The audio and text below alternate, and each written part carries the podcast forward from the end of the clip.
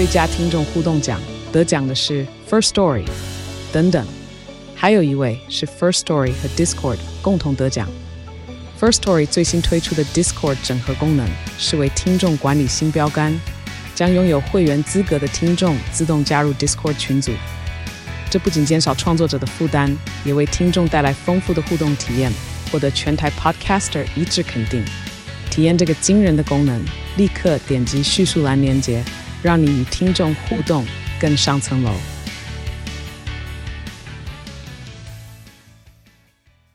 是赵少康，欢迎你来到赵少康室内现场。天气哈，早上最低的温度是九点三度哈，在新北的石门啊，金山万里淡水石门那一带，石门九点三度哈。那北台湾低温十三到十五度，今天其实一天都是凉凉的了哈。吴德荣说呢，他的专栏嘛啊，他说最新的模拟显示呢，明天转晴时，明天会转晴时多云，东东半部偶有局部短暂降雨的几率。清晨气温很低，白天气温回升，日夜温差很大哈。今天冷，明天到清晨还是冷。那明天白天起来慢慢好一点哦。就周三白天起到周五天气晴朗，白天每天每天温高一点，高一点。其实上个礼拜五六都蛮高的，有没有？都到了什么二十八、二十九度，北部哦，哦，南部一定更热了。很多人我看都穿短袖在外面跑。礼拜六很多人穿短袖哈。嗯，我早上我礼拜六下午吧，吃完中饭以后去外面走一下哦，去买个东西啊等等哦，就穿了一个长袖哦，回来热死我了哦，所以你。很热，但是今天又冷了啊，所以现在要小心啊，要多保重，因为呢，这个温差其实是差蛮大的哈。好，那么呵呵 北韩又试又试射两枚战略巡弋飞弹，南韩跟美国今天开始实施大规模联合军演，北韩不甘示弱，昨天从一艘潜舰上试射两枚战略巡弋飞弹，就是你美国跟。南韩你就存心给我北韩，你就是为了我嘛，来演习不就为了我嘛？所以我也不能够示弱啊！啊，你们搞了半天演习，我就发几个飞弹啊！其实啊就是这样子啊。美韩实施为期十一天哦，很久啊，代号为“自由护盾”的大规模野外机动联合演习。法新社引述北韩的报道说呢，北韩从潜舰上试射两枚战略巡弋飞弹。美联社报道，南韩合同参谋本部在声明中指出。侦测到北韩昨天从新浦港附近海域一艘潜舰上发射飞弹啊，所以北韩也不简单，有潜舰，潜舰还能发射飞弹啊。那南海也就侦测到啊，彼此好像就是心里如意的表演一番吧。北韩的领导人在他们演习的前夕，金正恩呢就开劳动党的中央军委会议，因为他是党领政了哈，是党开会，暗示要采取军事措施。试射巡弋战略巡弋飞弹，那南韩也在戒备啊，等等等等啊，反正美国情报人员就开始收集资讯啊，等等。刚讲哈，这个矽谷银行倒闭，先金融海啸以来最大危机。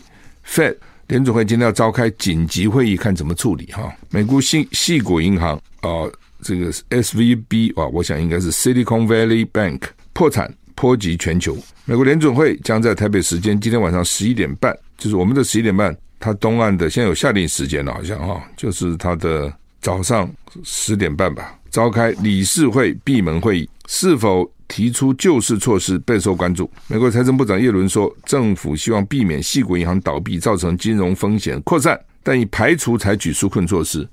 那你不纾困，要怎么怎么救他呢？根据法新社报道，叶伦接受美国哥伦比亚广播公司访问的时候提到了，我们希望确保一家银行所存在的问题不会扩散到其他健全的银行。联准会发表的声明指出，联准会将根据简易程序，于十三日上午十一点半起召开理事会闭门会议，主要将检视并决定联邦准备银行收取的预付利率及贴现率。联准会没有说更多的细节。但是呢，发生在矽谷银行倒闭以后呢，这个美国联总会机构十日宣布矽谷银行关闭，这是自二零零八年金融海啸以来最大银行业的危机。外界大都认为矽谷银行破产并不是雷曼事件的重演，但已经造成许多国家的新创、初创企业流动性出现危机，难以支应员工薪资及供应商货款等等。所以这个一个银行会牵动到，它现在不是 local 的银行，已经全世界可能都有连结哈。英国有一个外交新方针啊，应对中国划时代挑战，可能会第一次提到台湾。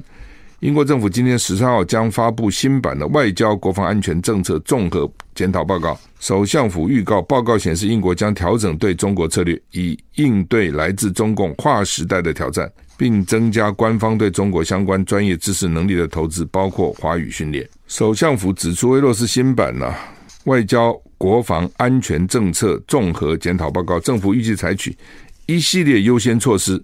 包括将中国相关专业的官方培训计划增加资金至目前的两倍。英国政府二零二一年首次发表发布这个 IR，当时通篇没有提台湾。好几名国会消息人士告诉中央社，可以期待新版 IR 首次提到台湾。IR 是英国政府施政方针，二零二一年版标举向印太倾斜的政策，大家都现在都要向印太倾斜哈？为什么呢？因为印印度太平洋这个地区是未来的发展的重心，人口又多，你想人口多少？中国加印度就快三十亿了，对不对？他们让让其他加起来哦，也三十五、四十，这全世界一半的人都在这里啊，市场也在这里啊，所以大家都往这边倾斜。再加上两岸紧张啊，美国围堵中共啊，围堵北京，所以呢，大家就会提一下台湾嘛，就这么简单啊，就是因为全世界。把中共当成敌人的时候呢，台湾的地位就重要了哈。世界卫生组织说呢，必须要了解来源是道德当务之急啊。世卫讲起道德，世卫组织秘书长谭谭德塞发出他到现在最强烈的评论说呢，世卫还在致力查明 COVID-19 病毒如何爆发，因为找出疫情起源是道德上的当务之急，必须探究所有的假设。华尔街日报先前报道，美国能源部评估 COVID-19。就是冠状病毒疾病，二零一九哈，疫情可能是中国实验室意外泄露导致，这增加了世卫寻求答案的压力。中国政府则驳斥这项评估啊。谭德塞昨晚推文说呢，了解疫情的起源以及探究所有假设是科学上的当务之急，以帮助我们预防未来的疫情爆发，而且是道德上的当务之急。这是为了数以百万计死者及长新冠共存的人要做的事情。据报道，谭德塞这次推文是为了纪念世卫首次使用“大流行”一词形容 COVID-19 全球疫情满三年。他在二零二零年三月十一号宣告 COVID-19 为全球大流行病。就是说，我我也觉得，当然溯源是很重要了哈，你才知道是怎么怎么回事嘛，对吧？你当你知道怎么回事以后，就比较能够防以后再发生。但这样溯源也不简单了哈，不是那么容易的哈，因为到底从哪里来的？你以为的第一个是不是真的就是第一个？哦，这个都不一定哈。不过显然呢，美国也想搞个清楚哦。当然，他们现在还怀疑是中国的就武汉那边的实验室了哦。他们认为从那边跑出来的哦。如果这样的话，当然是很可怕哦。全世界这种实验室很多哈，你也不知道他们在里面实验什么鬼啊。搞不好拿一个研究员不小心实验一个什么东西就跑出来了，就怕这东西啊。甚至或者说，他不是研究员跑出来，打扫都没打扫干净，把一些东西废物带出来都有可能啊。所以到底怎么样？我想大家还是关心哈。好，台股现在跌一二三点哈。日本福冈，福冈离台湾很近，福冈日本我去过，很近，一下就到了啊。很多台湾人喜，台湾人也喜欢，又便宜啊，又还是日本。日本福冈百年温泉旅馆呢，叫做大丸别庄的浴池，因为有顾客造访后呢，力帆退伍军人并被检举，就是你洗温泉是为了健康啊，对皮肤好啊。温泉那好好几种了，不过主要我们知道是硫磺泉啊，另外一种碳酸泉啊。阳明山的就硫磺泉，有味道的，硫磺味道很重。小时候呢，他们有时候还卖那个硫磺，你倒到浴缸里面呢，倒到澡盆里面啊，就说哦，那是也是 硫磺，硫磺 洗个温泉，其实不是啊，就倒在澡盆里面。那他那个硫磺泉是阳明山的真的硫磺。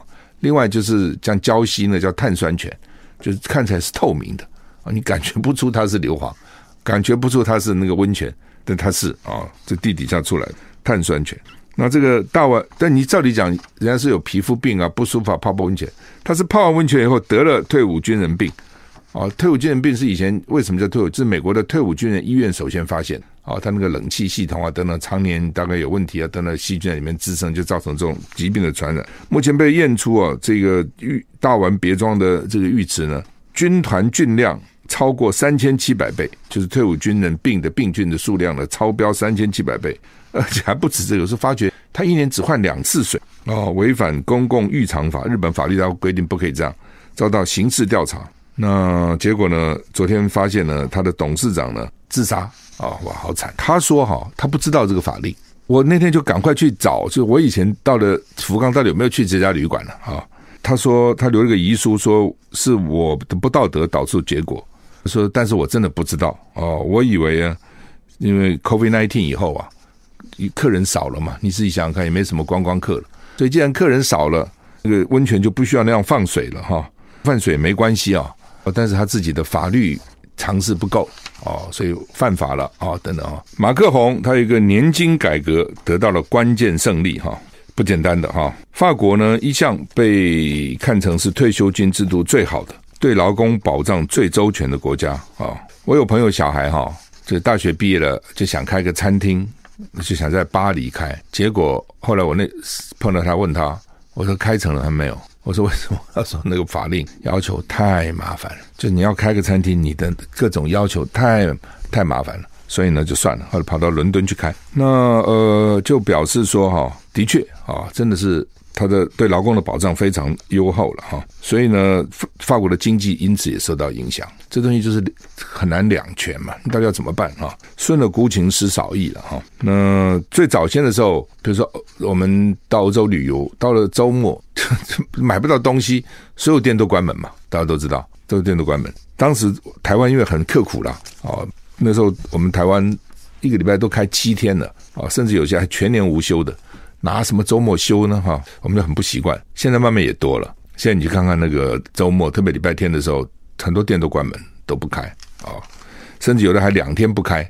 现在有的很多店还两天，慢慢慢慢大家也习惯了哈。马克宏他想要改退休年金方案，当然是很困难了哈。不过他因为议会他有多数啊，所以他用一百表决了，一百九十五票赞成，一百一十二票反对哈。那争议性非常大的，很多人去抗议啊、示威等等哈。他现在主要的改革什么是退休年龄延长？他法定退休年龄是六十二岁，他要延到六十四岁啊，六十岁延到六十岁，连两年了，就政府就晚两年拿钱出来嘛，其实这个意思啊。但是你以后其实也是一样，你两年以后呢，反正就是让政府稍微喘一口气吧，而且让你多做两年事吧。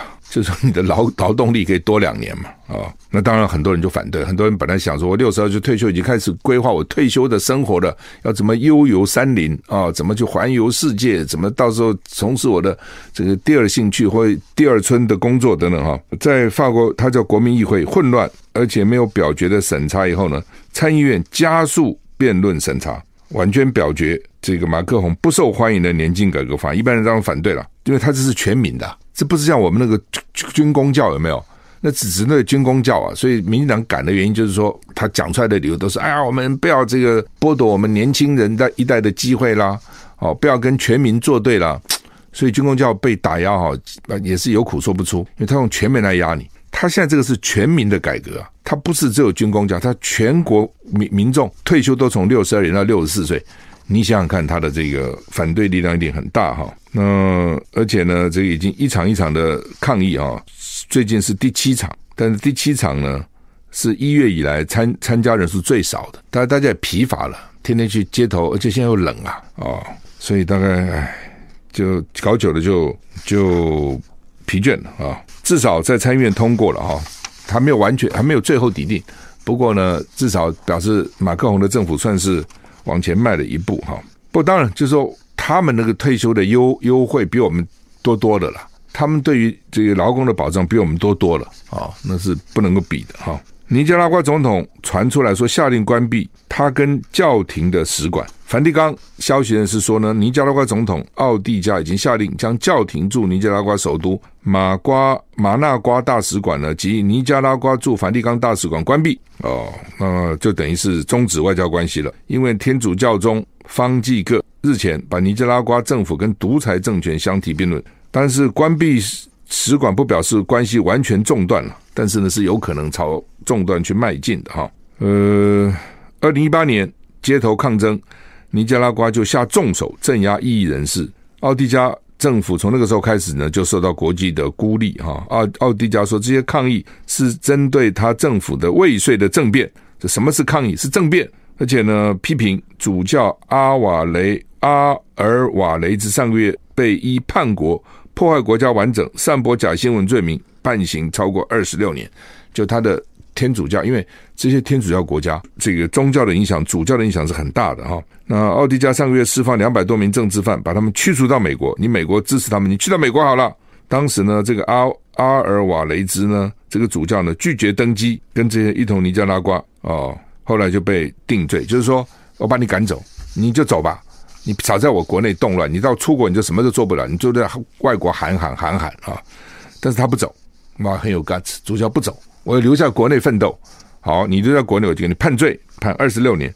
所以教宗才说他等于是一个独裁政权，哦，他就火大了。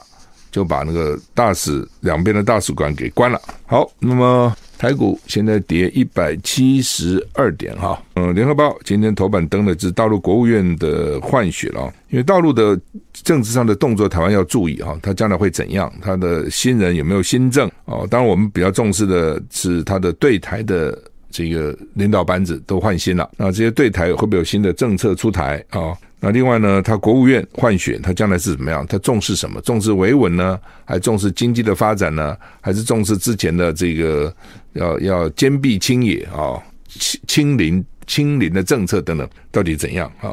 那果然李强呢，也一如预期变成总理，就原来上海的书记了啊，变成总理啊。原来因为上海那时候疫情呢封得很厉害，所以上海人上海人多么多么有自主性啊。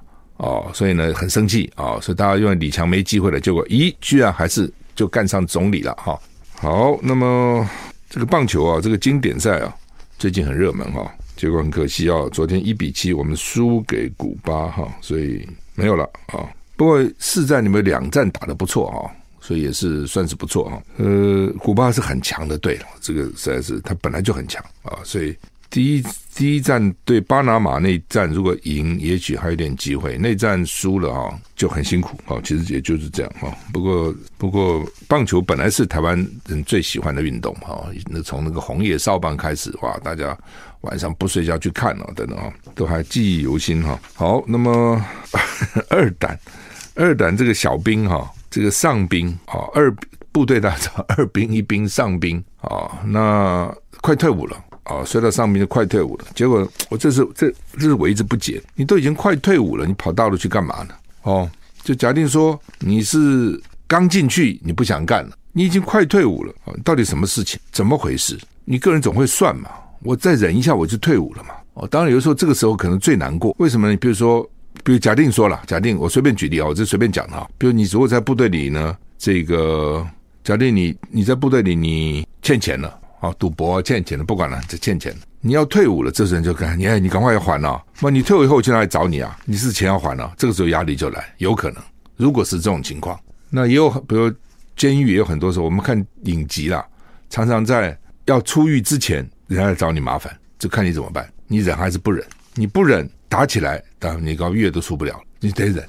哦，越在这个时候呢，有可能外面的压力越大，有可能你就要越忍耐，就有时候变这样子。所以呢，他到底怎么回事不知道。但他的父亲说，他说债务跟银行都已经讲好了，协调好了。哦，那这个意思嘛，这可能就是卡债咯。到底什么债？卡债是可以协商的啦。哦，银行他也反正这种呆账，到最后都会有人专门出来协商。哦，到时候就谈。哦，我欠你多少钱？打个折还，因为对于银行来讲，与其通通拿不到啊，不如就少输就是赢嘛，拿一点也好，所以都不一样啊、那他他到底什么因素？现在不知道，他家人大概也不知道，他什么事？他说也不是感情，而且感情也不通嘛。你感情你跑到大陆干嘛呢？就是这有些兵在部队里会自强，会他有感情因素会，所以为什么政战这个时候要注意的这个原因？就是说，正战必须要注意这部队的兵，他的这个部队里面的成成员有没有什么特别的状况不对，要怎么预防？因为部队的麻烦是他有枪啊，哦，所以你就要小心。他不要拿枪，他就说打自己啊，又说打别人了，哦，有时候打完别人再打自己，都要很小心。所以这个兵，那当然今天联合报讲说他我们二等的防务恐怕都曝光了。说实话，我也不认为二等会有什么伟大的防务，他只有一个加强牌。一个，而且它靠大陆那么近，你看看那金门就金门嘛，就大陆很近了。大胆二胆又离那个更近、哦，所以呢，一个加强排就四十个人，一般一个排三十个人，三班嘛，一排三班嘛，一班九条好汉在班加上班长十个嘛，所以一排加上排长三十三十三十一个，再加一班，一个大胆就是二胆就是一个加强排哦。所以防防务曝光，我在想他一个排能够多少防务呢？不过反正对大陆来讲，他也很头痛啊。你这个人来了，那我是怎样？他也没什么机密可言。说实话了，他什么机密？一个上兵，对不对？待会简单问一问了啊、说他是火火火夫兵。我本来以为火防兵不懂什么，他说懂啊。多少人吃饭总知道啊？还有剩下多少粮食啊？